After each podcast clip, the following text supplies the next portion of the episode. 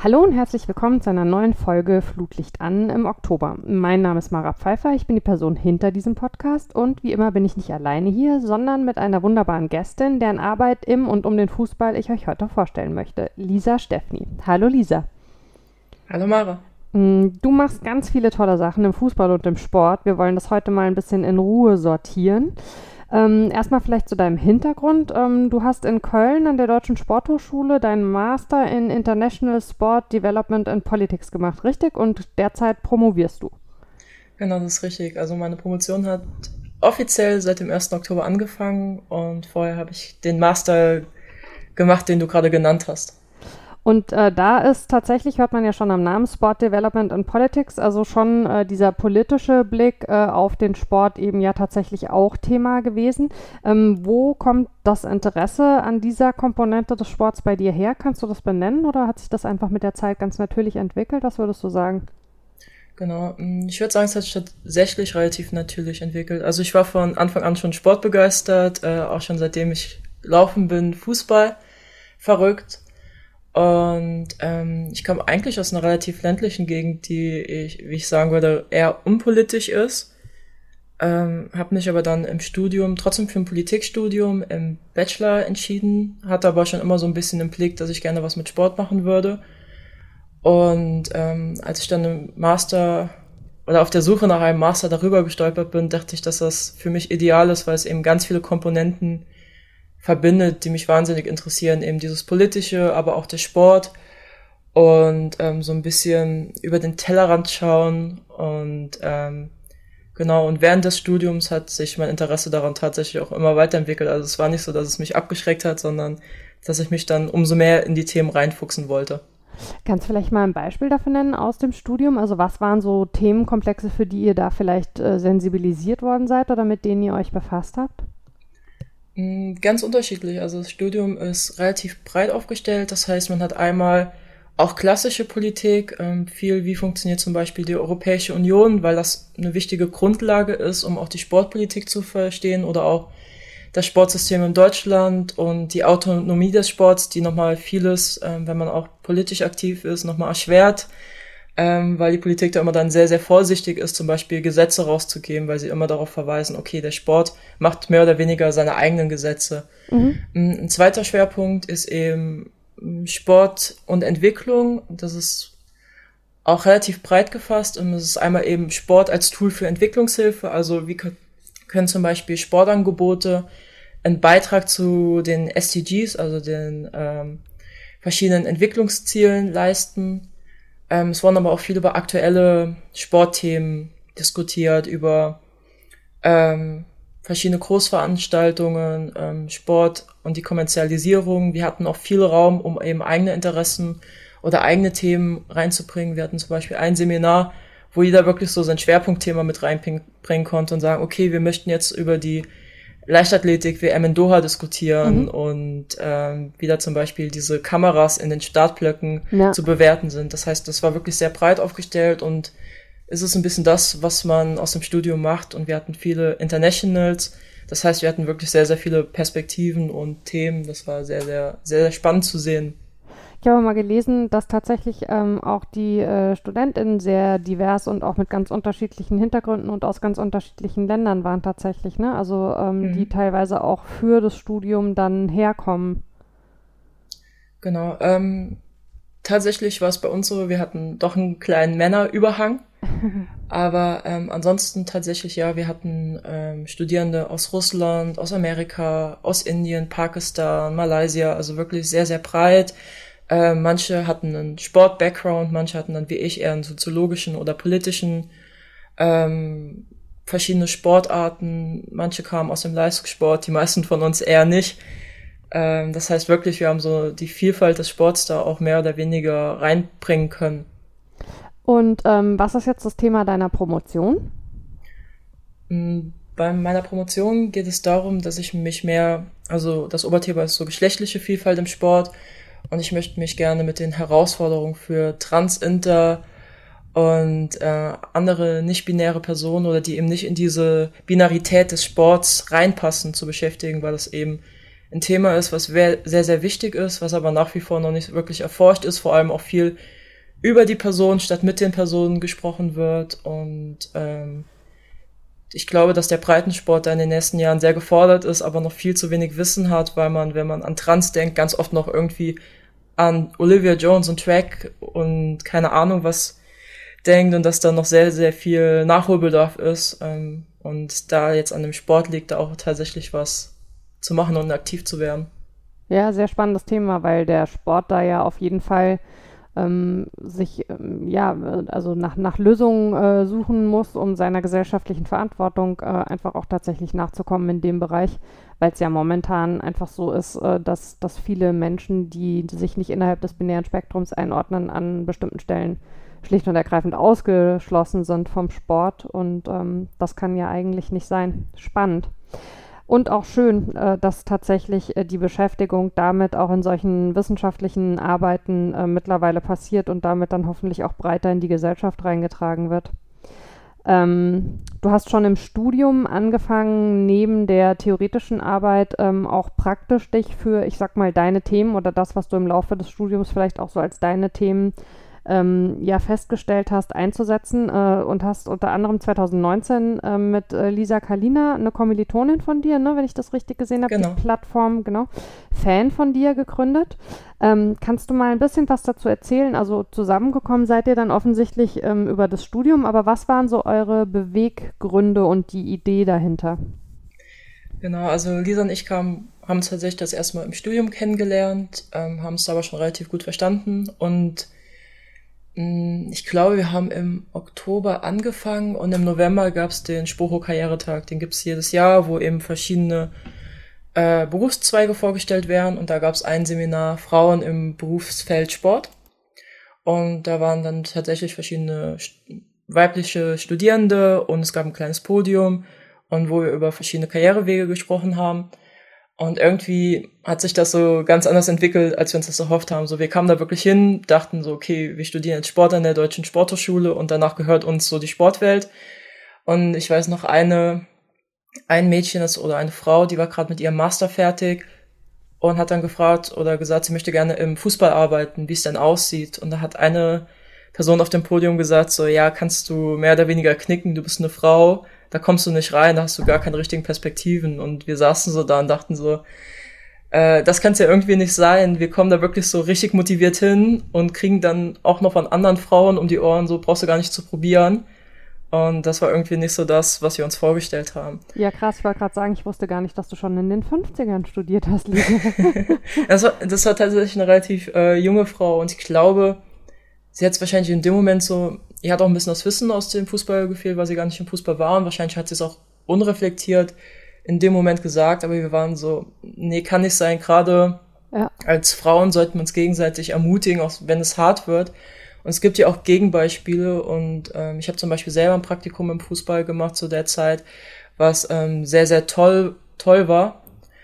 Und ähm, genau, da haben wir überlegt, was können wir so machen. Und das ist eigentlich so eine der banalsten Ideen gewesen, zu sagen, wir machen einen Blog, aber wir haben so ein bisschen quer recherchiert und es gab zu der Zeit sehr, sehr wenig in dem Bereich.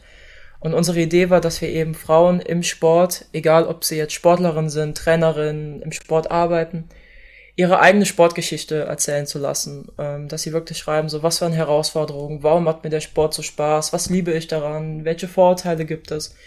Ähm, einfach auch mit dem Blick über über die eigentliche Sportmedienberichterstattung, wo der Fokus ja dann doch gerne mal auf irgendwelche Themen liegt, die gar nicht so der Kern der Sache sind.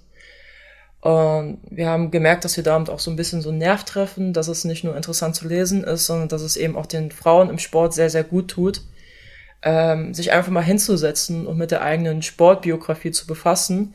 Weil unsere erste Reaktion ist ganz oft, wenn wir die Leute fragen, hey, möchtet ihr einen Beitrag schreiben? Äh, nee, ich habe gar nicht so viel zu erzählen und es ist auch gar nicht so spannend. Und wenn du dann so ein bisschen nachfasst, kommt so, ja übrigens, ich bin deutsche Meisterin im äh, oder deutsche Hochschulmeisterin in Taekwondo und du sitzt so einfach da und denkst so, ach krass, und das ist nicht erzählenswert. Und mhm. die meinen das aber komplett ernst und sehen das irgendwie gar nicht, was sie alles erreicht haben und wie cool das ist. Aber auch wahrscheinlich ein Stück weit, weil das so ähm, anerzogen ist quasi, ne? Also dass man, dass man das quasi also ich würde, wenn ich von draußen drauf schaue, sagen, ähm, viele von den äh, gerade äh, jungen weiblichen Sportlerinnen äh, werden so selbstverständlich damit klar äh, groß, dass die Anerkennung fehlt für das, was sie machen, dass sie das dann irgendwann so internalisieren und das halt selber total runterspielen. Auf jeden Fall. Mein Lieblingsbeispiel ist immer da, wenn man dann als Vergleich ein Typ hat, also ein bisschen überspitzt, der Kreisliga B spielt und wunder super stolz darauf ist und sagt, ja, ich spiele Kreisliga B, das ist doch schon voll hoch. Ja. Und dann hast du wirklich so, äh, eine Freundin von mir spielt Regionalliga Fußball und für die ist das irgendwie so, ja, ist halt, ist, ist doch keine große Sache. Und ich denke so, mhm. es ist die dritthöchste Liga, das ist schon, schon ziemlich beeindruckend. Und ja. aber es ist irgendwie so, es wird ganz oft als selbstverständlich dann hingestellt so, und ist keine große Sache und da rede ich auch gar nicht drüber. Und äh, ganz oft merkt man da doch schon den Unterschied. Hm. Und ähm, wie ist der Name entstanden? Hm.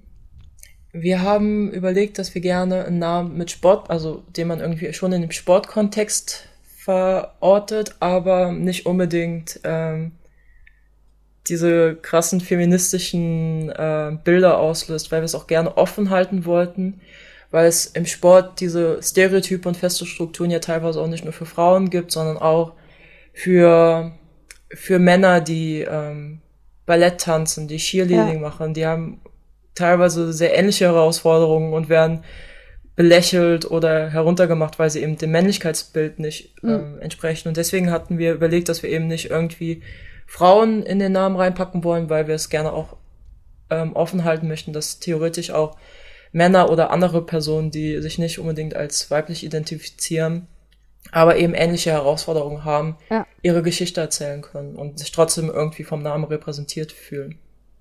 Und ähm, die Idee ist tatsächlich, äh, dass äh, die Personen ihre Geschichte selbst erzählen in einem Blogbeitrag. Ne? Also ihr macht nicht Interviews oder sowas, sondern äh, ihr stellt quasi das Forum für die Leute, um ihre Geschichte selbst zu erzählen.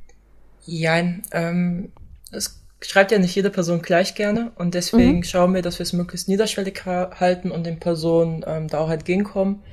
Meistens ähm, stellen wir so, ein, so den Rahmen, stellen so ein paar Leitfragen und die Personen schreiben es tatsächlich selber. Ähm, bei manchen ist es aber auch, weil es eben zeitlich nicht so gut passt oder ähm, ähm, oder sie eben nicht so gerne schreiben, dass wir es wirklich wie so ein Interviewformat machen, aber wir schicken die Fragen dann dahin. Das heißt, wir führen das Interview nicht, weil wir eben diese Drucksituation in dem Moment nicht schaffen wollen, sondern die äh, Frauen sollen sich wirklich hinsetzen, sich die Zeit nehmen und dann ihre Geschichte runterschreiben. Und da gehen wir meistens einfach noch ein bisschen redaktionell drüber, ähm, bessern so ein paar sprachliche Sachen aus. Aber es ist wirklich so, dass die, die äh, Frauen im Sport sich hinsetzen, den Text selber schreiben mal mit mehr, mal mit weniger Hilfe und ähm, dass wir wirklich wollen, dass man sie selber darin wiedererkennt. Was ich mir so als ganz praktische Frage dabei gestellt habe, wie seid ihr das dann am Anfang angegangen? Also wie habt ihr überhaupt die Frauen gefunden? Wie habt ihr euer Netzwerk aufgebaut?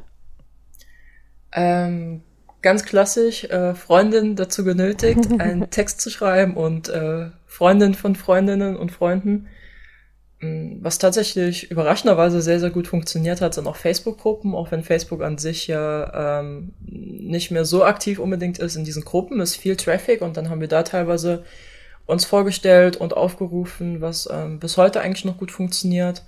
Und das hat sich dann immer so weiter aufgebaut. Jetzt haben wir so mittlerweile ein Netwer äh, Netzwerk aufgebaut, waren in ein paar Podcasts, haben äh, waren in dem einen oder anderen Zeitungsartikel und mittlerweile ähm, hat man doch schon ab und zu mal von uns gehört und Personen kommen auch selber auf uns zu. Und was unsere Lieblingsstory ist, ist ähm, eine Frau hat geschrieben, ihre beste Freundin würde perfekt darauf passen und hat so ein richtiges Bewerbungsschreiben geschrieben und wirklich ihre beste Freundin ähm, ihre Sportgeschichte aufgeschrieben meinte, die ist toll, fragt die unbedingt an. Und das fanden wir sehr, sehr schön, dass ja. eben wirklich so diese Freundin gesagt hat, meine beste Freundin hat so viel erlebt. Ich finde, ihre Geschichte ist mehr als nur erzählenswert und das fanden wir, das war so einer unserer Lieblingsmomente. Ja, kann ich mir vorstellen, weil es trifft ja eigentlich auch genau das, was quasi eure Idee war, ne? Also auch so ein bisschen so dieses Empowerment und ähm, ja, den, den Raum zu schaffen und ähm, ja, schöne Geschichte. Ähm, was würdest du denn sagen, also auf was für einem Level bewegt sich der Blog heute so ähm, und ähm, ist das, womit ihr eigentlich mal angetreten seid für euch, erfüllt? Gibt es dann vielleicht äh, einen nächsten Punkt, den ihr euch setzt oder bleibt das so? Was, was ist so die Zukunft?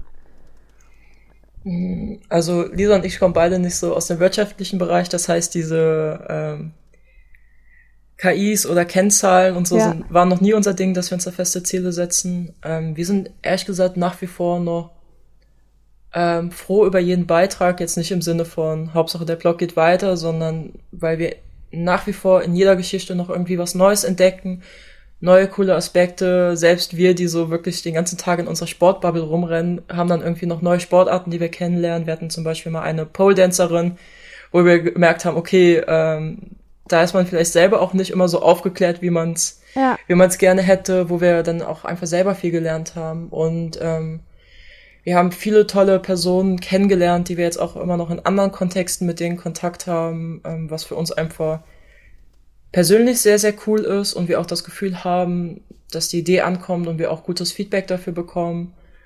Und ähm, nehmen da eigentlich immer gefühlt mit, was geht. Zum Beispiel hatten wir, das war noch dieses Jahr, dieses Jahr auch eine Veranstaltung zu Black Female Lives Matters, was wir, ähm, die wir umgesetzt haben mit ähm, der Aktion Mensch oder mit so einer Untergruppe von der Aktion Mensch zusammen, was ähm, Ah ne, Entschuldigung, mit dem Fair-Netzwerk war das. Ähm, mhm. Das war sehr, sehr cool. Oder mit der Aktion Mensch haben wir unsere Seite barriereärmer gestaltet und hatten eine Unterrubrik zu ähm, Parasportlerinnen. Das sind alles so, so Momente, wo wir auch einfach merken, auch die Sportlerinnen oder die Personen im Sport sind sehr, sehr froh, dass sie teilweise eine Plattform bekommen, weil sie so durch den kommerziellen oder Mainstream-Sport ganz oft durch das Raster fallen. Und äh, als wir jetzt Olympia geguckt haben und Paralympics und da die ein oder andere Sportlerin, mit der wir mal zu tun hatten, gesehen haben, da hat man auch gemerkt, so, okay, wir haben nochmal ganz anders mitgefiebert, weil wir einfach gemerkt haben, wie viel Herzblut sie reinsteckt und dass es eine sehr, sehr coole Person ist. Und dann hat man viel mehr mit der mitgefiebert und mitgelitten, als es vielleicht vorher der Fall war. Kann ich mir gut vorstellen, ja. Ähm, du hast mal in einem Interview gesagt, dass in Deutschland die Akzeptanz für Sportlerinnen ähm, fehlt nach wie vor und dass die Vorbelastung mit Klischees enorm ist. Hast du für dich eine Vorstellung, warum das so ist oder auch einen, einen Abgleich, ähm, wie, wie du es in anderen Ländern empfindest? Hm. Ich komme immer wieder an einen Punkt, wo ich denke, jetzt ist irgendwie was passiert, wo es so ein Knackpunkt kommen müsste, wo sich wirklich was verändert und wo die Leute viel, viel sensibler sein sollten. Und dann lese ich gefühlt den nächsten Artikel und merke, okay, dieser Knackpunkt kam doch noch nicht. Mhm. Ähm, ich weiß nicht, ob es dir auch so geht. So mittlerweile ist man fast schon ein bisschen resigniert, weil man denkt, so mittlerweile kam wirklich. Also vorher war es ja so, und es ist auch teilweise immer noch so, dass sehr viel unter den Teppich gekehrt wird. Aber mittlerweile gibt es wirklich so viele Beispiele, ähm, sowohl eben Negativbeispiele, aber als auch sehr inspirierende Beispiele, wo man denkt, so, okay, es muss sich wirklich was bewegen. Und gefühlt hat man dann immer wieder so Momente, okay, es geht wieder, es geht wieder zurück. Mm, mit den anderen Ländern kann ich nicht zu 100% beantworten, aber ich glaube schon, dass es fast überall so ist, dass es, dass wir noch sehr weit weg sind von dieser Chancengerechtigkeit, ähm, dass überall noch viel Potenzial ist, aber man auch wieder sieht, dass, ähm, wie zum Beispiel jetzt gerade in Amerika mit den Fußballerinnen, mhm. dass sich da schon viel bewegt hat, weil es einfach einen stärkeren Zusammenhalt gibt, dass ähm, man sich da wirklich zusammentut und was versucht zu bewegen ähm, um beim Fußball eben zu bleiben. Man sieht auch in anderen europäischen Ländern, dass der Frauenfußball da einen höheren Stellenwert hat, als er hier in Deutschland ähm, nach wie vor hat. Also man sieht schon, dass sich links und rechts was bewegt. In Deutschland hast du auch mal wieder Phasen, wo sich was bewegt, aber dann hat man das Gefühl, es geht wieder fünf Schritte zurück.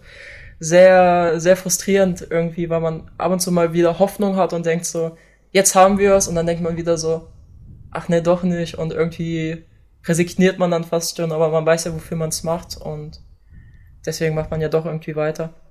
Ich muss sagen, was mir tatsächlich unfassbar auf die Nerven geht, einfach mittlerweile, ist diese künstliche Henne-Ei-Problematik. Also, dass immer mhm. noch so viele Verantwortliche sagen, Frauensport und auch Frauenfußball bilden wir nicht so stark ab, weil es niemanden interessiert anstatt mal zu erkennen, dass eine höhere Berichterstattung tatsächlich auch das Interesse eben beeinflusst. Es war jetzt also, äh, wir nehmen ja die Folge auf äh, knapp zwei Wochen, bevor sie dann tatsächlich erscheint. Ähm, und äh, gerade heute gab es diesen äh, Artikel aus dem Guardian, in dem sie eben vorgestellt haben, dass ähm, das Interesse in England an äh, Frauen äh, im Sport äh, in dem Pandemiejahr ähm, gewachsen ist, dass der Treiber vor allen Dingen eben ähm, die Frauenfußballliga ist und äh, dass einer der größten Punkte, warum dieses Interesse angewachsen ist, eine gesteigerte Medienberichterstattung ist. Und ähm, äh, unter dem Artikel gab es tatsächlich zig Kommentare, ähm, wo eigentlich fast einheitlich drin stand.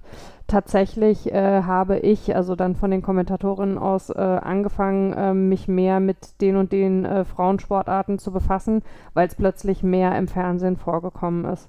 Also ich finde, das ist ein solches, ja, vorgetäuschtes Argument, dieses mit dem, äh, wir machen es nicht, weil sich niemand dafür interessiert äh, andere Sportarten werden einem ja auch quasi aufgedrückt. Also äh, es gibt bestimmte Sportarten. Ich letztens das Thema auch auf einer, auf einer Podiumsdiskussion ähm, wo die Manuela Kai vom LMAC meinte, äh, bestimmte Sportarten werden so in einen reingeprügelt äh, via Fernsehen. Äh, wenn man das mit dem Frauenfußball mal ein Jahr lang auf genau die Art und Weise machen würde, das würde einfach alles verändern. Und es ist so offensichtlich und trotzdem macht es einfach niemand. Also nicht, dass man es in die Leute reinprügeln sollte, aber einfach halt das mediale Angebot zu erhöhen. Ja, also ich finde, da ist immer äh, American Football und die Übertragung von RAN ein sehr, sehr gutes Beispiel. Ja, das ist stimmt. so eine komplizierte Sportart, mhm. die kannte vor zehn Jahren niemand in Deutschland, niemand hat sich dafür interessiert. Super Nischenthema, ja. Ja, und die haben es einfach so stark gepusht, haben es ein gutes Team aufgebaut, gute Leute, haben es sehr, sehr gut gemacht, obwohl es so spät kommt, ist das so gehypt mittlerweile in Deutschland und ich finde immer, das zeigt so gut, wir haben wirklich ein bisschen Zeit, Geld, Liebe investiert, dann kann man selbst das nischigste Thema oder die nischigste Sportart überhaupt in Deutschland pushen. Und wenn man halt nur halb so viel Mühe teilweise in den Frauenfußball ähm, steig, investieren würde, dann wäre ja schon viel getan. Und wir sind ja auch, also ich kenne es von mir, ich bin teilweise eine sehr faule Konsumentin, was Sport angeht. Ich mache, äh, wie bei Olympia oder so, ich mach's an und dann läuft es und dann konsumiere ich das so passiv. Aber ja. mittlerweile muss man halt teilweise so gezielt nach dem Sport suchen und dann merke ich so, ja, dann mach ich es lieber gar nicht. Und ich stolper, wie du sagst, wenn ich mehr davon irgendwie ähm, berieselt werde, dann nehme ich es auch ganz anders wahr. Dann gucke ich mir auch mal Sportarten an, die mich zuerst nicht interessiert haben. Aber wenn ich es öfter mal sehe, dann springt dann irgendwann mal der Fußball, äh, der Funke über. Und wenn ich um 13 Uhr Frauenfußball Länderspiele zeige, da hab selbst ich, äh, die daheim arbeitet, relativ selten ähm, den Fernseher an und dann kann halt genau, was du sagst, dann kann halt der Funke nicht überspringen, weil da arbeiten die meisten Menschen und da hat man nicht den Fernseher an, außer vielleicht meine Oma, die sich dann beschwert, warum Fußball und nicht ihre Sendung kommt. ja, das ist leider ein echtes Problem. Ähm, umgekehrt, ähm, wenn man jetzt nochmal äh, zurückkommt äh, zu eurer Plattform, ähm, gibt es ja äh, immer mehr solcher Angebote, aber da ist dann äh, eben die Monetarisierung schwierig. Habt ihr sowas wie ein Finanzierungsmodell? Also würdet ihr gerne das irgendwann auch mal äh, in einen Bereich tatsächlich äh, heben, wo ihr Geld damit verdient oder bleibt das ein ehrenamtliches Projekt? Das kann ich jetzt ohne Lisa Kalina gar nicht so, so sagen. Aber im Wesentlichen ähm, haben wir uns tatsächlich, haben jetzt zwei, ähm, in den letzten Jahren zwei Förderungen bekommen. Keine so wahnsinnig großen, aber so, dass wir eben ähm, keine zusätzlichen Kosten durch den Blog haben, was mhm. für uns sehr angenehm war und wir aber auch ein bisschen was Cooles umsetzen konnten. Ähm, generell können wir uns auf jeden Fall auch, glaube ich, vorstellen, in dem Bereich was zu machen. Einfach ähm, weil es für uns, glaube ich, ein, eine Richtung ist, was für eine Tätigkeit mit Sinnhaftigkeit ist. Ich sehe uns beide nicht irgendwo in einem Büro sitzen und irgendwie 40 Stunden die Woche was zu machen, nur um was zu machen, sondern wenn wir was machen, stehen wir auch dahinter. Mhm. Und deswegen ist es durchaus was, was ich ähm, perspektivisch auch für uns sehe. Vielleicht nicht Fan von der, der Reinform, ähm, aber schon in dem Bereich, dass wir gerne ähm, Frauen im Sport oder generell marginalisierte Personen im Sport fördern möchten, weil es einfach auch das ist, was wir studiert haben, das ist, was uns bewegt, ähm, wo wir eben viel Herzblut reinstecken, jetzt auch mit Equaletics, wo Lisa und ich beide dabei sind. Und äh, ich sehe es, aber Geld ist definitiv nicht unser Treiber, dass wir die ganze Zeit überlegen, wie können wir jetzt Fan von dir anpassen, damit möglichst viele InvestorInnen und äh, SponsorInnen darauf anspringen. Das war nie unsere Intention, sondern uns steht das Produkt und wenn jetzt irgendwie was abfällt, zum Beispiel sind wir öfter mal als SpeakerInnen oder für Workshops unterwegs, dann sehr, sehr gerne. Aber wir wollen uns halt nicht verbiegen, nur des Geldes wegen oder weil wir da wirklich jetzt ein Produkt draus machen müssen. Mhm. Ja, zu Equaletics kommen wir gleich als nächstes. Ähm, einen Gedanken noch äh, dazu. Ähm, ich sehe halt schon eine Gefahr. Also ähm, ich finde dieses ganze Engagement, was ich da beobachte in den letzten Jahren, ähm, unglaublich wertvoll und toll. Ähm, gleichzeitig ist es so, dass man eben sieht, dass es dann doch vielfach ähm, Frauen äh, und oder also äh, alle nicht äh, cis-männlichen äh, Personen sind, äh, die sich äh, in diesen Bereichen ähm, besonders stark engagieren. Ähm, also bei Equaletics äh, seid ihr ja tatsächlich ähm, äh, gemischt, aber ähm, viele von diesen, von diesen Plattformen werden eben auch sehr stark von Frauen äh, betrieben und getrieben. Und dann äh, hast du eben äh, Frauen äh, im Sport, die sich für Frauen im Sport einsetzen. Und man muss aber da schon wieder schauen, dass es nicht so ein so ein selbstausbeuterischer Mikrokosmos wird, weißt du, wie ich meine? Also es ist halt schon äh, auch wichtig, äh, finde ich, äh, dass das dann nicht so eine, ja, so eine reine äh, Ehrenamtsbubbel wird. Und der Punkt, den du nennst, mit dem sich nicht verbiegen wollen, den finde ich absolut nachvollziehbar und wichtig. Aber es wäre halt, also aus meiner Sicht zumindest, äh, umgekehrt auch wichtig, ähm, dass äh, es ja Leute gibt, die sagen, okay, äh, ich glaube an genau solche Geschichten und stecke da jetzt mein Geld rein. Auf jeden Fall. Ähm, da gibt es ja mittlerweile auch gute Beispiele. Bei euch waren ja auch letztens Equal Champs zum Beispiel. Ja. Ähm, Nina von Sportfrauen, die das auch sehr, sehr gerne ähm, hauptamtlich machen würde und gerade da genau. viel Zeit investiert, um da auch wirklich was, ein Produkt draus zu machen. Wo aber ähm, auch mal das Crowdfunding erstmal nicht so funktioniert hat, wie sie sich erhofft hatten, ne, bei den Sportfrauen. Das stimmt. Ich hoffe immer noch, dass es einfach schlechtes Timing war und dass sich da wirklich noch was ergibt, weil ich es eine sehr, sehr, also ich kenne Nina auch und ich weiß wirklich, wie viel sie da investiert äh, und dass sich da wirklich vielleicht irgendwie noch eine Tür öffnet. Ja. Was du eben gesagt hast, ist halt, glaube ich, wirklich auch eine schwierige Debatte zwischen also ich bin auf jeden Fall dafür, dass Frauen sich auch für sich selber einsetzen, was momentan ja auch der Fall ist.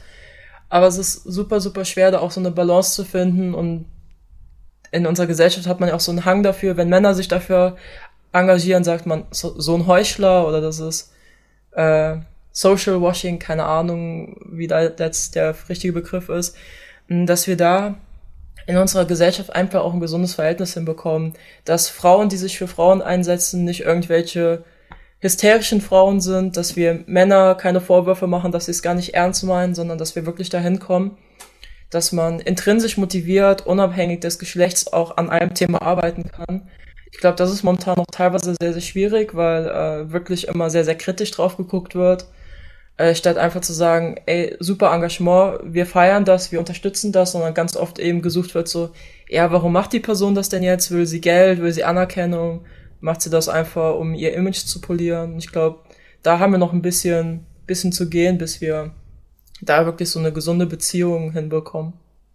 Ja, und wichtig ist halt tatsächlich an einen Punkt zu kommen, wo so dieser Einsatz für die verschiedenen Gruppen in der Gesellschaft nicht immer nur aus der Gruppe selbst heraus passiert. Also das sieht man ja, finde ich, sehr, sehr stark im Moment noch und ist ja dann auch wiederum auch das ist natürlich auch ein Medienthema, dass dann auch die Ansprache oft so ist. Ne? Also es gibt äh, einen, einen rassistischen oder einen antisemitischen Vorfall äh, und dazu werden dann eben von Rassismus oder Antisemitismus betroffene Personen gefragt.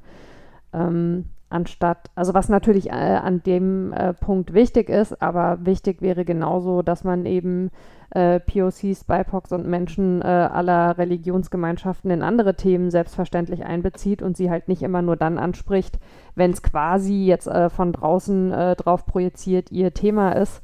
Und so ähnlich ist es mit dem Engagement auch. Also wünschenswert wäre halt, dass es nicht mehr notwendig ist, dass immer nur aus einer bestimmten Gruppe heraus ein Engagement für die Gruppe selbst stattfindet, sondern ja, dass unsere, aber jetzt äh, kommen wir fast ja raus aus dem Sport, das ist ja ein gesamtgesellschaftliches Thema, dass man eben gesellschaftlich kapiert, dass es äh, immer was bringt, die anderen Gruppen zu stärken. Aber gerade im Sport ähm, sieht man das, finde ich, eben auch sehr stark, wie da so diese ganzen Abgrenzungskämpfe sind. Ähm, gleichzeitig hat man ja, äh, um mal wieder auf eure Themen zurückzukommen, Leute, die dieses Engagement an ganz unterschiedlichen Stellen vorantreiben. Ähm, und damit äh, würde ich jetzt mal den Schwenk machen tatsächlich zu Equaletics. Ähm, das habt ihr im Oktober 2020 gegründet, also auch wiederum du und äh, Lisa Kalina, ähm, aber noch mit äh, drei weiteren UnterstützerInnen in dem Fall, also ähm, äh, Mann und Frauen. Ähm, und euer Thema ist Chancengleichheit im Sport äh, und die eben voranzutreiben. Ähm, kannst du vielleicht mal ein bisschen was dazu sagen? Also wie habt ihr euch gefunden und äh, wie kam die Idee ähm, zu dieser Gründung dann wiederum? Ähm, ja, also die Idee kam so ein bisschen, also bei der Ideenfindung war ich gar, ehrlich gesagt noch gar nicht so 100% involviert, sondern es war letztes Jahr während Corona gab es in Heilbronn einen Sportstammtisch in digital und da haben sich wirklich verschiedene Personen aus dem Sport zusammengefunden, geschlechtsunabhängig. Und da kam dann ein, ein männlicher Spitzensportler und eine weibliche Spitzensportlerin so ein bisschen ins Reden und haben dann gemerkt, für sich, also für sich selber gemerkt, okay, im Sport läuft nicht alles ideal, was so ähm, Chancengerechtigkeit gerade mit Blick auf äh, Männer und Frauen angeht.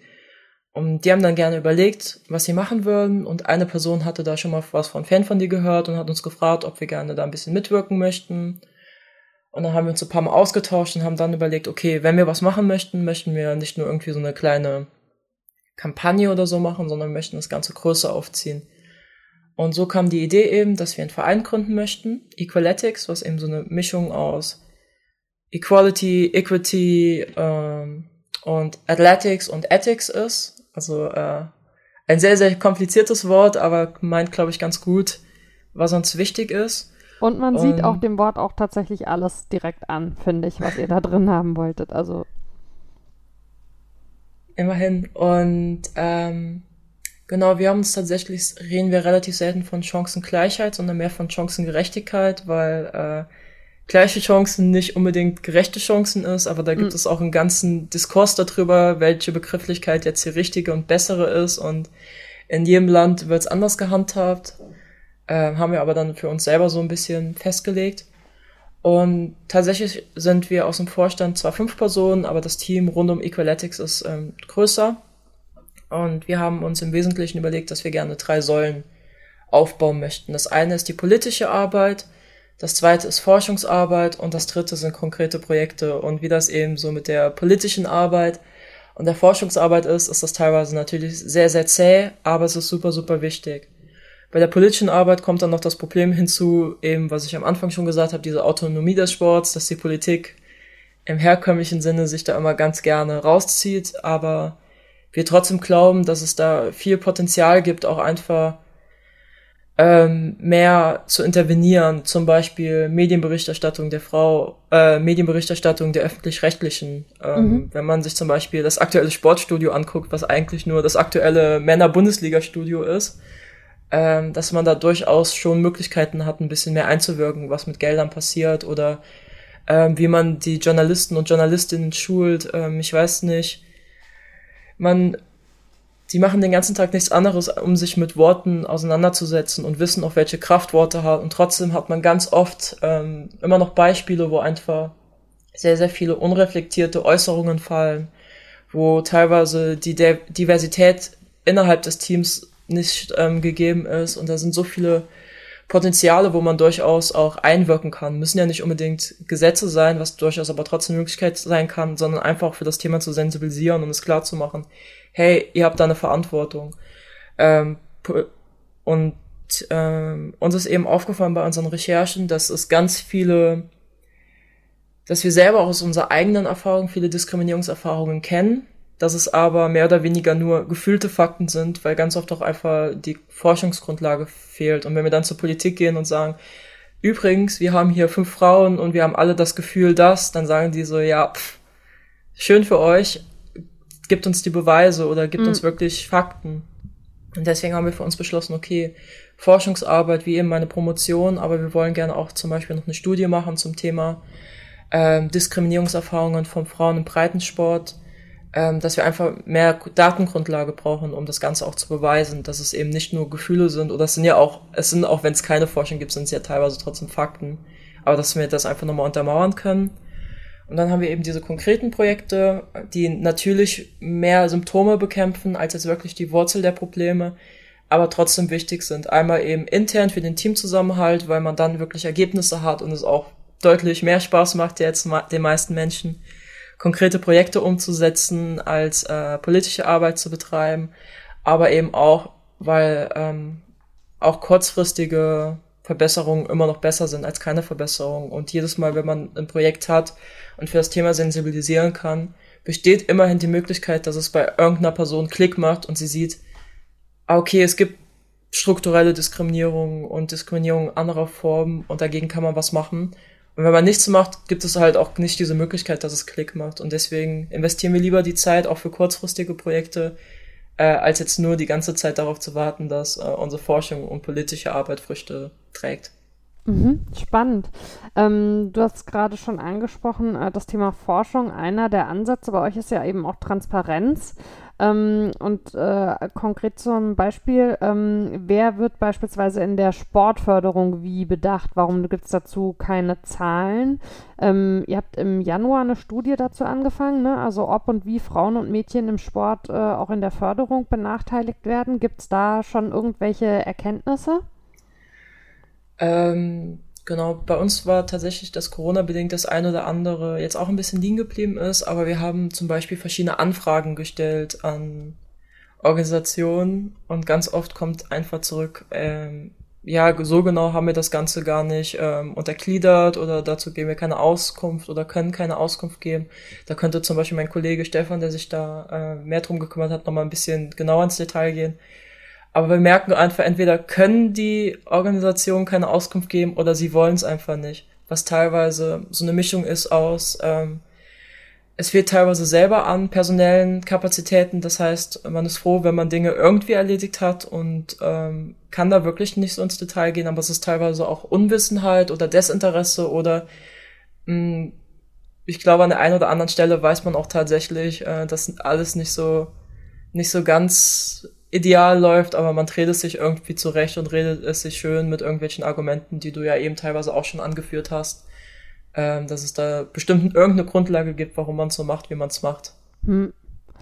Ähm, wie ist denn äh, die Reaktion von öffentlicher Seite auf eure Arbeit? Also habt ihr irgendwelche Kontakte mit Verbänden und Vereinen bisher? Und ähm, wie, wie reagieren einerseits die auf euch und wie reagieren andererseits die Sportlerinnen?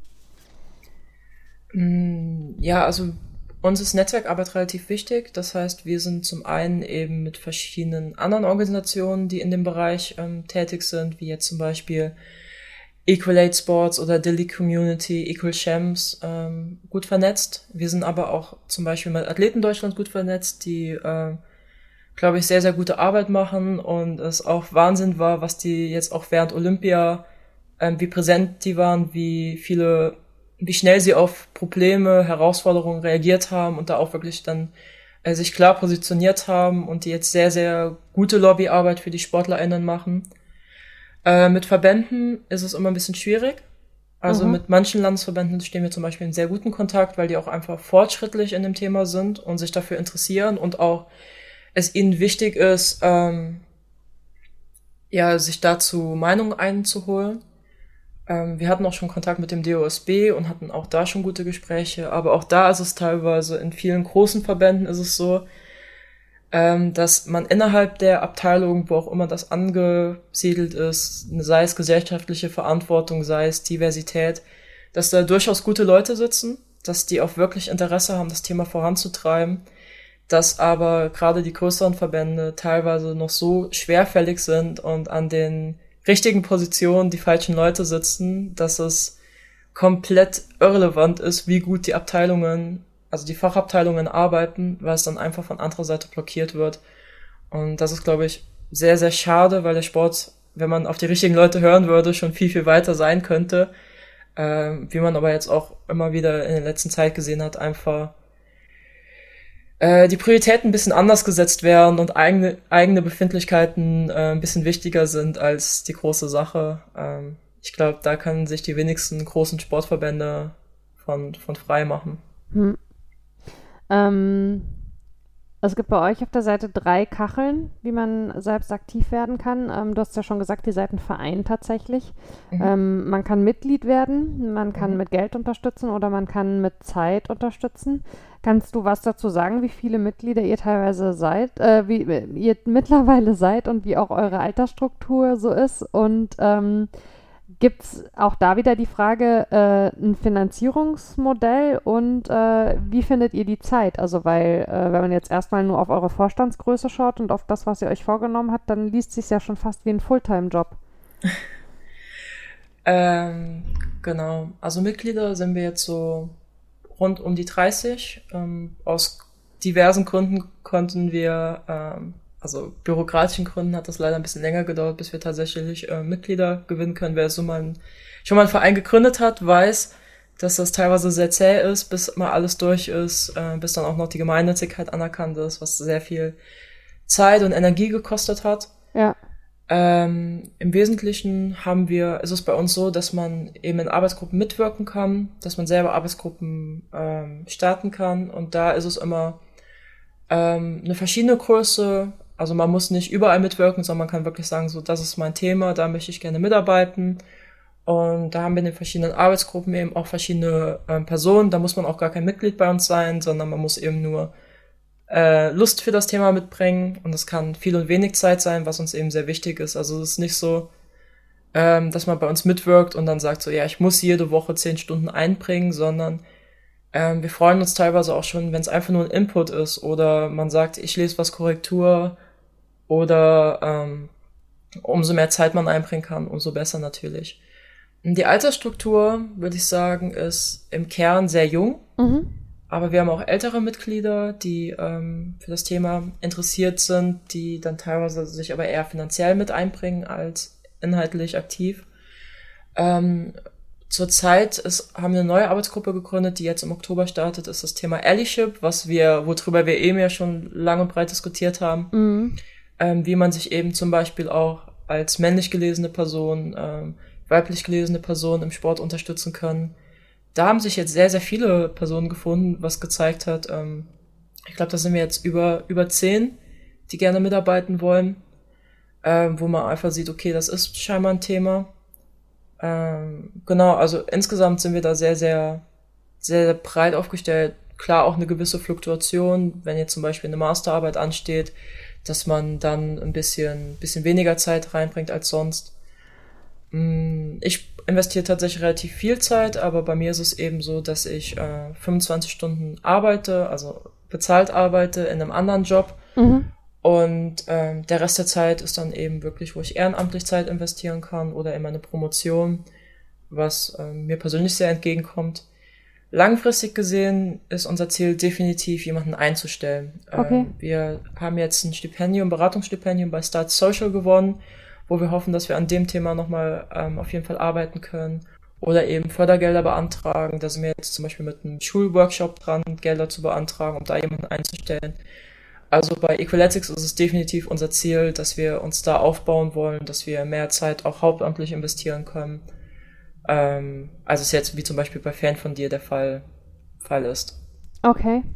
Ähm, und äh, um mal beim äh, Thema Finanzen zu bleiben, aber es in eine ganz andere Richtung äh, zu bewegen, ähm, unter dem Hashtag Female Future Athletes ähm, betreibt ihr gerade mit der Crowdfunding-Plattform Fair Play eine Aktion zur Förderung von Athletinnen. Ähm, erklär doch mal, ähm, worum es dabei genau geht. Genau, ähm, das ist, wie ich finde, sehr, sehr cool. Also gemeinsam mit Fair Play haben wir eben diesen Fördertopf ins Leben gerufen und das Ziel ist eben, die nachhaltige Förderung von Mädchen und Frauen im Sport. Das heißt konkret, dass man ein Projekt, also ein Crowdfunding-Projekt bei Fairplay anlegen kann und ähm, pro, also wenn eine Person 10 Euro oder mehr spendet, legen wir aus dem Fördertopf 20 Euro oben drauf. Mhm. Und ähm, das ist am 1. Januar gestartet. Bisher waren 24 Projekte erfolgreich und über 150.000 Euro oder um die 150.000 Euro kamen zusammen wo wir wieder beim Argument wären, ja, in Frauen und Sport, da investiert doch keiner. Und man sieht eben doch, also wenn wir das als relativ kleines Unternehmen und als kleiner Verein es hinbekommen, dass die Menschen innerhalb schon eines kurzen Zeitraums fast 150.000 Euro in die Förderung von Mädchen und Frauen im Breitensport investieren, was wäre dann möglich, wenn äh, sich auch große Unternehmen oder große Vereine wirklich mehr dafür äh, einbringen und committen. Ja. Also dann sieht man das ja schon. Es ist Absolut. einfach nur eine Frage des Wollens. Und ähm, genau, unser Ziel ist eben wirklich so, dass dadurch mehr, nochmal mehr Mädchenabteilungen aufgebaut werden können, dass Trainerinnen gefördert werden, dass ähm, Mädchen Fördertage oder so Talenttage, wie es heißt, ähm, dadurch ähm, initiiert werden können. Und das läuft ganz gut. Und wir haben jetzt einen Aktionsmonat äh, für den November angeplant, wo wir gerade in der Bewerbungsphase sind, wo ähm, wir die letzten 13.000 Euro aus dem Fördertopf nochmal raushauen, wo es coole Prämien gibt, ähm, wo sich ähm, zum Beispiel B42, das ist eine Sport-App, ähm, Prämie bereitstellt, Rushball, ähm, die Frauen von Borussia Dortmund haben uns da ein bisschen was dazu beigesteuert als Prämie. Vielleicht nochmal zur Erklärung, wer es nicht kennt. Ähm, man kann entweder so Geld in den Fördert in den äh, für die Prämien einzahlen oder aber man kann sich eine Prämie raussuchen. Das heißt, man gibt 20 Euro und bekommt dafür entweder was Materielles ja. oder die äh, Vereine sagen so, okay, für 20 Euro machen wir 200 Liegestütze. Also es ist dann meistens eher so witzig gemeint, aber es ist eigentlich immer so ganz cool, weil man dann ein bisschen was auch für sein Geld haben kann oder steuern kann. Und ähm, genau, das ist jetzt geplant. Hoffen, dass da sehr, sehr viele Projekte sich anmelden und mitmachen, dass wir da wirklich nochmal ein bisschen ein Zeichen setzen können und nochmal sagen, okay, wenn Vereine das Interesse haben, selbst aktiv zu werden, ihre Crowd, also ihre, ihr Umfeld zu mobilisieren und dann noch ein bisschen Unterstützung von uns extern bekommen, dass da sehr, sehr viel Cooles umgesetzt werden kann. Und ähm, das ist dann erstmal so der erste Endpunkt vom Fördertopf. Wir hoffen aber, dass wir ihn verlängern können und sind da gerade auf der Suche nach UnterstützerInnen ähm, oder SponsorInnen aus der, aus der Wirtschaft, die das gemeinsam mit uns verlängern möchten. Und sind noch dabei, einen zweiten Fördertopf aufzubauen zum Thema Prävention sexualisierter Gewalt im Sport, weil das Thema immer mal wieder zwar aufploppt, aber es immer noch nach wie vor ein Tabuthema ist. Und wir glauben, wenn einfach auch die ersten Wirtschaftsunternehmen bereit sind, ähm, das Thema auf die Agenda zu packen und es zum Beispiel eben diesen Fördertopf gibt, dass man da vielleicht auch nochmal das Thema ein bisschen enttabuisieren kann, Vereine auch nochmal ein bisschen Anreiz geben kann, aktiv zu werden, sie unterstützen, weil viele Maßnahmen, ähm, die wichtig sind, auch ein bisschen eine gewisse Investition ähm, mit sich bringen, die vielleicht nicht jeder Verein in dem Moment leisten kann oder will. Und das sind so wirklich nochmal so zwei Themen, also die Verlängerung des Fördertopf ähm, vom Female Future Athletes Fördertopf und vom PSG Fördertopf, die jetzt wirklich bei uns nochmal auf der Agenda sind und die wir ähm, stark vorantreiben. Ähm, du hast ja vorhin gesagt, dass äh, du dich äh, in deiner Doktorarbeit äh, eben auch also mit dem äh, Thema ähm, Sport äh, außerhalb von Binarität, sage ich mal, beschäftigst.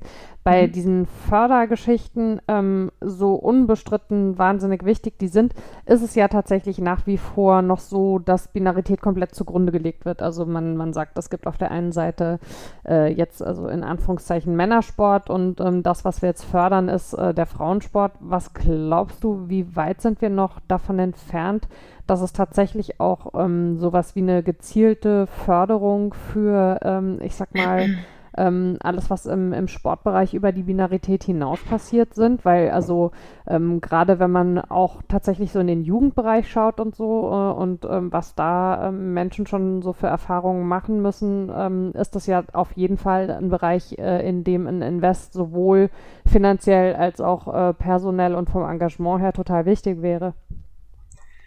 Mm, vielleicht bei unserem Fördertopf nochmal zur Einordnung. Also wir sagen Mädchen und Förderung von Mädchen und Frauen. Ich glaube, der bessere Begriff wäre tatsächlich in dem Fall Flinter oder Finter. Den mhm. kennt aber leider keiner, deswegen ist er zu Marketingzwecken komplett ungeeignet und den hätten wir niemals durchbekommen. Ähm, tatsächlich sind wir da relativ offen bei dem Begriff, ähm, was in dem Fall unter Frau fällt. Ähm, das heißt, wir würden da auch deutlich breiter ähm, fördern, was aber wie gesagt, der Begriff an sich ist definitiv eigentlich exklusiver, als er beabsichtigt ist, ähm, wo man wieder abwägen muss, was mir nicht passt. Und ich hasse auch dieses Argument, ja, wir müssen abwägen, weil wir ja. damit Personen abschrecken.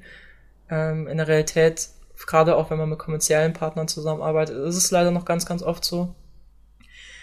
Ähm, und zu deiner Frage, ich glaube, dass der dass die ersten Schritte im Sport, auch im Breitensport gemacht sind, aber wirklich auch so nur so erste kleine Babyschritte. Ich glaube, es war sehr wichtig, dass äh, der DFB, auch wenn es leider zum Zeitpunkt kam, wo der DFB gerade nicht so das beste Standing hat, ähm, es sehr, sehr wichtiger Schritt war, dass ähm, es die Anlaufstelle für sexuelle und geschlechtliche Vielfalt gab. Ja. Ähm, die ersten, also der Berliner Fußballverband hatte ja zum Beispiel ähm, bereits ein trans-inklusives Spielrecht, ähm, dass da jetzt auch ein paar Verbände nachziehen, dass es mehr und mehr Ansprechpersonen gibt. Es gibt ja auch Antidiskriminierungsstellen in jedem Landesverband. Dass es da teilweise erste Schritte gibt, dass es aber noch ganz viel an Werbemaßnahmen geben muss, weil es einfach noch nicht jedem bekannt ist. Ich glaube, wenn du äh, 99 von 100 Personen im Fußball fragst, kennst du die Anlaufstelle, sagen dir 99 Personen nie gehört. Die hundertste hat es vielleicht mal gehört. Die also Frage also wäre dann, wenn ich ganz kurz reingrätschen darf, wie viele von den 99 sehen aber tatsächlich auch die Notwendigkeit oder haben sich überhaupt mit dem Thema mal beschäftigt? Ne? Das gehört natürlich auch zur Wahrheit dazu. Also dass viele Leute, die im Sport unterwegs sind, ähm, auch noch nicht so weit sind. Also es sind nicht nur die Verbände und Vereine, wo Nachholbedarf besteht, sondern es sind tatsächlich ähm, auch äh, in allen äh, na, äh, in allen Klassen des Sports auch die AkteurInnen auf jeden Fall. Ähm, definitiv. Also ich meine, das merkt man teilweise noch bei Basics. Ähm, zum Beispiel gibt's, trainiere ich selber eine Jugendmannschaft und da gibt's ganz klare Richtlinien, welche äh, Schimpfwörter man sagen darf oder welche nicht. Also theoretisch darf man gar keins sein, aber wir haben so eine Liste von Wörtern, die ich jetzt nicht hier wiederholen will, die wir halt einfach nicht sagen, weil sie diskriminierend sind. Ja. Und dann komme ich zu meinem eigenen Training und der Trainer haut dann selber solche Wörter raus und dann mhm. merkst du auch einfach, okay, äh, der weiß halt auch einfach nicht teilweise, was er sagt. Er, ihm ist nicht bewusst, dass es diskriminierend ist. Er sagt ja nicht bewusst, um wirklich gewisse Personengruppen ähm, zu, zu diskriminieren oder, oder meint, sondern es ist irgendwie Teil des Wortschatz und es wird so rausgehauen.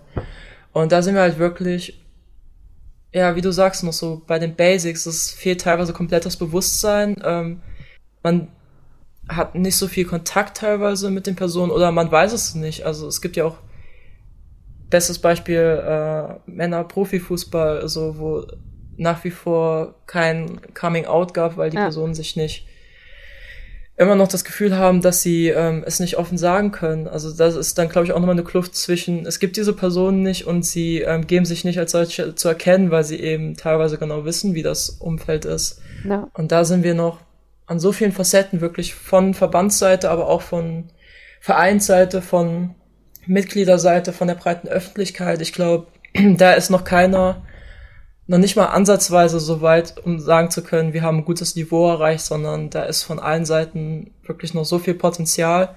Es kommt langsam, es wird irgendwie auch wichtiger, aber ähm, es ist noch, noch erschreckend rückständig, wenn man überlegt, welches Jahr wir haben und dass wir mittlerweile auf den Mars fliegen können, aber wir kriegen es nicht auf die Reihe, ähm, alle, alle Menschen irgendwie ähm, ordentlich zu integrieren in unsere Gesellschaft. Das ist irgendwie absurd, wenn man sich das vorstellt.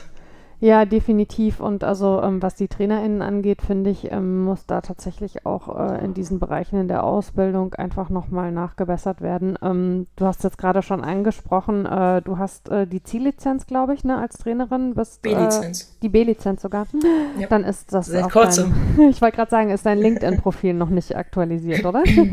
genau, nee, ist seit äh, kurzem erst. Ja, dann genau. herzlichen Glückwunsch dazu. Dankeschön. Ähm, und arbeitest eben in dem Bereich auch, du hast auch Praktika Praktika unter anderem ähm, beim DFB gemacht. Ähm, was, äh, was sind denn so deine eigenen Erfahrungen gewesen in der ja immer noch sehr stark männlich-maskulin dominierten Fußballwelt?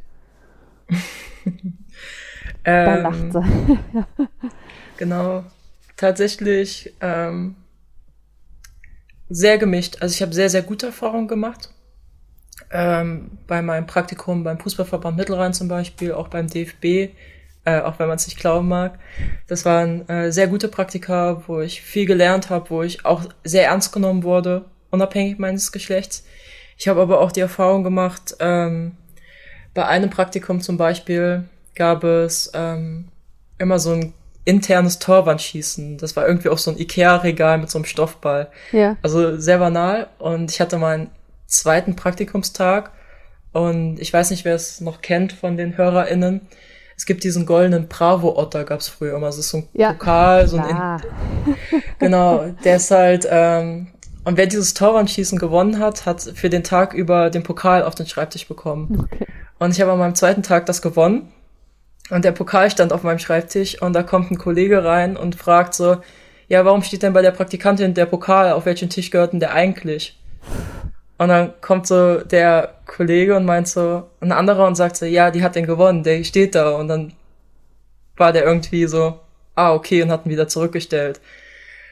Oder ähm, eine andere habe ich mich auf ein Praktikum beworben und das Gespräch lief auch ziemlich gut beim Fußballverein. Der war so auf der Grenze zwischen ähm, professioneller Fuß, also ist schon sehr professionell aufgestellt, ist aber jetzt noch nicht unbedingt ähm, in der Regionalliga, sondern ich weiß gar nicht, ob der vierte oder fünfte Liga zu der Zeit war. Nee, ich glaube, er war Regionalliga zu der Zeit mhm. oder ähm, fünfte Liga. Ähm, und das Gespräch lief super, alles gut. Und dann war die letzte Frage, ähm, ach übrigens, hast du Probleme dabei, wenn ihr Kollegen frauenfeindliche Sprüche drücken bei der Arbeit? Nicht so. Ich glaube, ich habe die Frage falsch verstanden. Wie bitte? Und dann meinte sie, ja, ich nicht, aber der eine oder andere Kollege, der findet das dann nicht so cool, wenn hier Frauen rumlaufen und da musst du dir schon mal ein bisschen was anhören. Und ich war so, ja, und tschüss. Also was ist das denn für eine Frage? Vor allen Dingen, also das habe ich tatsächlich gelesen, das hast du irgendwo mal in einem Interview erzählt, diese äh, Anekdote. Und da habe ich mir echt so gedacht, wie kann das denn sein, wenn ich doch sogar ein Bewusstsein dafür habe, dass es dieses Problem bei mir im Verein gibt? Und dann lagere ich es aber auf die Praktikantin aus, indem ich ihr sage, du musst bitte damit zurechtkommen anstatt dass ich das Problem in meinem eigenen fucking Verein löse. Ich meine, wie kann das denn sein? Also, das ist dermaßen, leider muss man ja sagen, ist es dermaßen typisch, ja. Und dann aber davon auszugehen, dass du sagst, ah ja, okay, nee, vielen Dank für die Warnung, dann äh, schaffe ich mir jetzt nochmal ein noch dickeres Fell an, als ich es als Frau in diesem Bereich sowieso schon brauche und äh, lächel das dann auch alles weg, will ihnen ja hier keinen Ärger machen oder die Stimmung versauen oder so. Also das finde ich schon an, an ganz vielen Stellen symptomatisch. Ich habe auch mich, also ich weiß bis heute noch nicht, was die richtige Antwort auf die Frage gewesen wäre. Äh, von, Bringen Sie Ihren scheiß Laden in Ordnung? Ja, nicht meinte so, was er gerne hören wollte, äh, dass ich den Kollegen zurechtweise, dass ich einfach sage, nee, stört mich gar nicht, dass ich sage, ja, der kriegt dann eine dumme Antwort zurück, so, also, also förderlich fürs Arbeitsklima kann es ja in keiner Richtung sein. Nee, eben. Äh, ja, das war tatsächlich äh, spannende Erfahrung, muss ich sagen. Mhm. Äh, aber hat bis heute, wo ich einfach so denke, krass, dass die Frage auch so offen äh, im Vorstellungsgespräch gefallen ist und ihm auch gar nicht bewusst war, glaube ich, dass der Satz, ich zwar nicht, aber ähm, ja. ihn selber, wie du sagst, er hatte das Bewusstsein, also genau. äh, ihn selber eigentlich auch in eine Position bringt, wo er sich einfach mal hinterfragen müsste, dass er eher seinen Kollegen mal äh, zurechtweist, als wirklich mir vom Praktikum mehr oder weniger abzuraten. Ja. Ja, unglaublich. Ähm, vielleicht äh, abschließend mal noch, ähm, was ist denn so, ähm, ich sag mal, mittel- und langfristig so der Wunsch für dich selber? Also wo möchtest du innerhalb ähm, des Sports äh, hin, ähm, wenn man jetzt mal über die Promotion vielleicht hinausdenkt?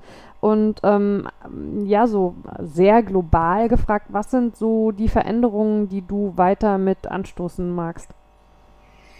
Mm, also wenn ich eins in den letzten Jahren in meinem Lebenslauf gelernt habe, ist, ähm, dass Plan nie so gut funktioniert. also ich glaube, das, was ich momentan mache, egal ob es jetzt meine äh, Teilzeitbeschäftigung oder Equaletics, Fan von dir, äh, die Promotion sind, hätte ich dir vermutlich vor zweieinhalb Jahren selbst da schon gesagt, so niemals.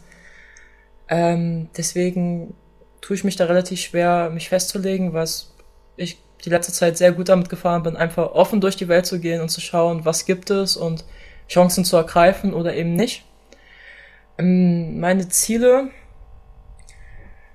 äh, schwer, also wenn ich würde mir wünschen, dass alles viel, viel schneller geht und dass ich sagen könnte, wir haben innerhalb eines abdeckbaren Zeitraums krasse Veränderungen in dem Bereich. Ja. Egal, ob es jetzt um die Förderung von Frauen oder geschlechtlicher Vielfalt oder äh, sexueller Vielfalt geht, dass ich einfach hoffe, dass es wirklich irgendwann so alles zusammenstürzt und wir es nochmal neu aufbauen können und sagen so, okay, und jetzt ist die Sportwelt deutlich besser.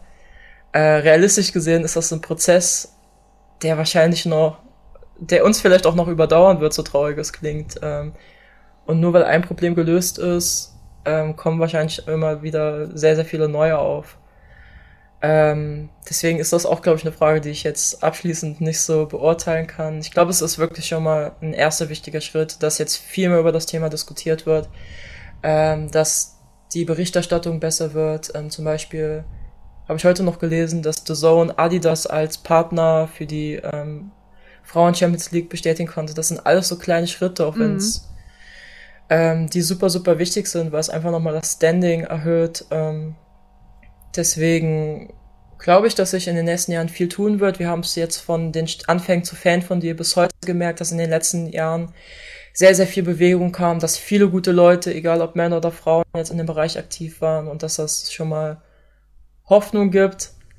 Aber ähm, wie gesagt, ich gehe da offen durch, durch, die, durch die Welt, schaue, was sich ergibt. Ähm, kurzfristig ist auf mein Ziel auf jeden Fall, den Fördertopf zur Prävention sexualisierter Gewalt umzusetzen und den ähm, Female Future Athletes Fördertopf zu verlängern, weil ich beides glaube, dass das gute Dinge sind. Und mit Equaletics sind wir noch so ein paar Dinge am Umsetzen. Und ich glaube, da tut es uns ganz gut, Step by Step zu denken und immer mit unserem übergeordneten Ziel, eben Chancengerechtigkeit im Sport, was aber eben ein utopisches Ziel ist, dass man es nie zu 100 Prozent erreichen kann und uns deswegen wohl die Arbeit so schnell nicht ausgehen wird. Ja, das ist so. Ist ja auch ein bisschen eine gemeine Frage, immer nach den Zielen äh, zu fragen, aber äh, letztlich äh, auch nur die Rückversicherung, äh, dass du an diesen Themen dranbleibst, was du ja jetzt gerade nochmal bestätigt hast. Und ich finde die Idee Fall. sehr schön, äh, die Sportwelt einstürzen zu lassen und nochmal neu aufzubauen. Und äh, ja, ich salutiere quasi allen, die sich daran beteiligen möchten. Und dir danke ich ganz, ganz herzlich für deine Zeit, für dieses super angenehme Gespräch und für die total total interessanten Einblicke. Ich habe auch zu danken, dass ich heute hier sein darf und auch ein bisschen Werbung für unsere Projekte machen. Ähm, wir freuen uns da auch immer über die Gelegenheiten. Sehr, sehr gerne. Genau solche Themen äh, möchte ich äh, hier ja eben äh, ja, ins Licht rücken quasi. Ähm, tausend Dank auch an die HörerInnen. Äh, ihr könnt wie immer euch gerne bei mir melden äh, über Twitter oder Instagram. Da findet ihr mich äh, bekanntermaßen als Wortpiratin oder ihr schickt mir eine E-Mail an wortpiratin.marapfeifer.de mit Feedback, mit GästInnenwünschen, mit allem, was euch auf dem Herzen äh, liegt und brennt. Und äh, wir hören uns wieder am 3. November. Dann mit einem kleinen Jubiläum. Äh, in dieser Woche wird Flutlicht an, nämlich wie schön schon ein Jahr alt.